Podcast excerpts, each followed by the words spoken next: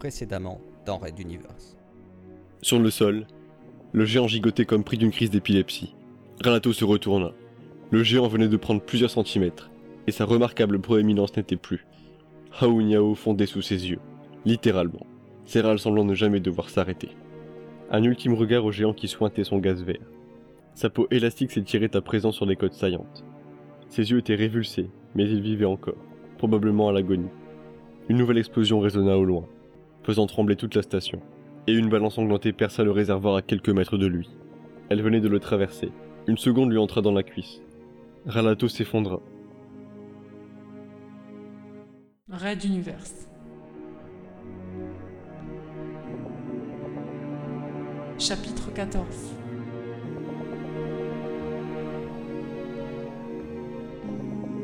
Talbot.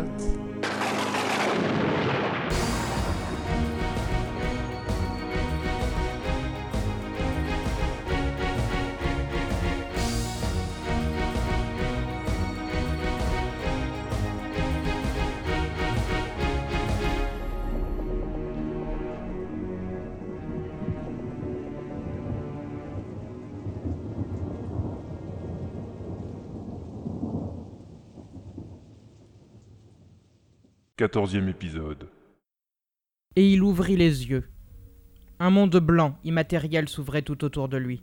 Quelle que soit la direction où portait son regard, il n'y avait rien. Rien que le sol sur lequel il évoluait. Ralato Allongé par terre, à quelques pas devant lui, Stuffy gisait là en chair et en os, blessé au torse et à la jambe. Il s'approcha de son ancien collègue, celui-ci partageant sa vie depuis quelques mois maintenant.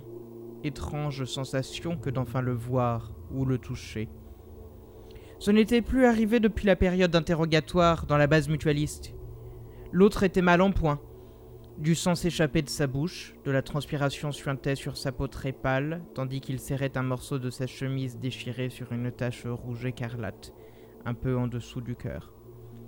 Ralato était suffisamment expérimenté pour comprendre seul la situation. Ne dis rien. Nous sommes dans mon interne sensitif, mon moi profond.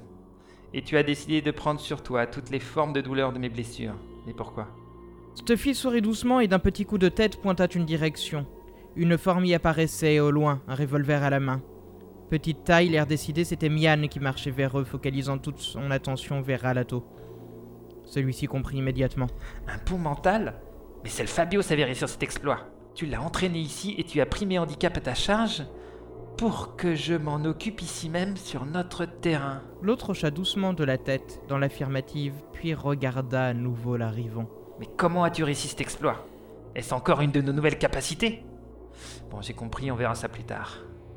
Merci, merci, tiens-toi à l'écart, je m'occupe de la suite. Il fit quelques pas, hésitant, puis se retourna et ajouta On, on forme une bonne équipe tous les deux, ne t'inquiète pas, je serai prudent. À qui parlez-vous, lieutenant Et quel est cet endroit Eh bien, Mian, je pensais que tu en savais plus long sur les techniques d'illusion mentale. Nous sommes à l'intérieur de mon esprit. Tu as été attiré jusqu'ici pour que nous puissions régler notre différend de manière définitive. L'autre tendit son revolver et tira deux balles sur Ralato. Rien ne se produisit, celui-ci lui offrit un grand sourire, se moquant de la particularité souriante. Dans le monde réel, nous sommes probablement allongés tous deux sur le sol, cette arme n'étant qu'un résidu de ta psyché. Mais ici, il est aussi inutile que ne le serait un bazooka ou un porte-avions. Seuls les pouvoirs mentaux fonctionnent. Alors, veux-tu que l'on se mesure enfin? Il est temps de me montrer de quoi tu es réellement capable, ou n'es-tu qu'un petit traître élevé dans la peur de combattre?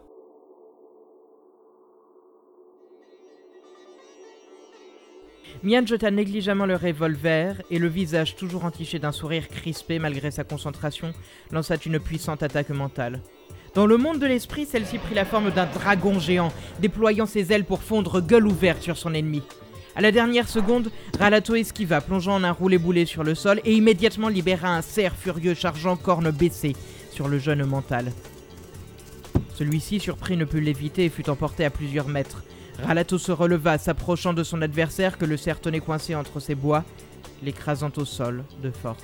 Oui, dans ce monde, les attaques psychiques prennent des formes intéressantes et surtout, on peut les éviter comme n'importe quel projectile dans le monde réel. J'ai une certaine expérience sur ce sujet grâce à mon frère, entre autres. Tu aurais dû me laisser t'expliquer les règles avant de foncer. À moitié étranglé, le souriant se concentra et Ralato dut faire apparaître un bouclier pour contrer l'attaque surprise d'un tigre géant. Il ne put éviter celle d'un second tigre qui apparut entre ses jambes, traversant le sol, gueule ouverte, l'entraînant dans les airs pour retomber au loin avec sa proie. D'un coup de glaive, Ralato lui tranchant la tête et se libéra, mais déjà le premier tigre revenait sur lui, le déstabilisant. Ok, je retire ce que j'ai dit, tu es très bon mon petit.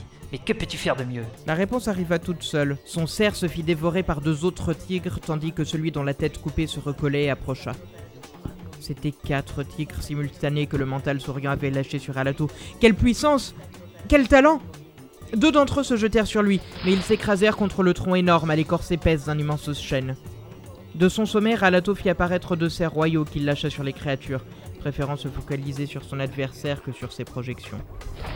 Une prison de pierre de taille, sertie de gargouilles sculptées, jaillit tout autour du jeune souriant. Mais celui-ci anticipa et s'envola au-dessus d'elle. Merde, il a tout compris. Au sol, les deux cerfs combattaient vaillamment les tigres, mais ils ne tiendraient pas longtemps et déjà Mian, flottant dans les airs, se préparait à contre-attaquer. Dans aucun entraînement avec son frère Fabio, il n'avait connu ce niveau de combat. Lui-même n'en revenait pas d'être capable de tant d'exploits simultanés. Quant au petit Mian, il s'adaptait bien trop vite. Ce mental était d'un rare niveau, un vrai bijou. D'un bond, il esquiva les griffes acérées d'un nouveau dragon, fondant sur lui, s'envolant en libérant une nuée de petits éperviers gris sur l'animal volant. Avec cela, il aurait à s'occuper. Au-dessus Trop tard Deux Mian venaient de le saisir, l'un à l'abdomen, l'autre aux épaules, tandis que le vrai souriant s'approchait de lui, plus fier que jamais. Plusieurs objets hétéroclites, un tournevis ou un porte-bougie translucide flottant à ses côtés. Vous aviez raison sur le côté intéressant de cet endroit. Maintenant finissons-en, voulez-vous? Et posant délicatement ses deux mains sur la gorge offerte, il serra.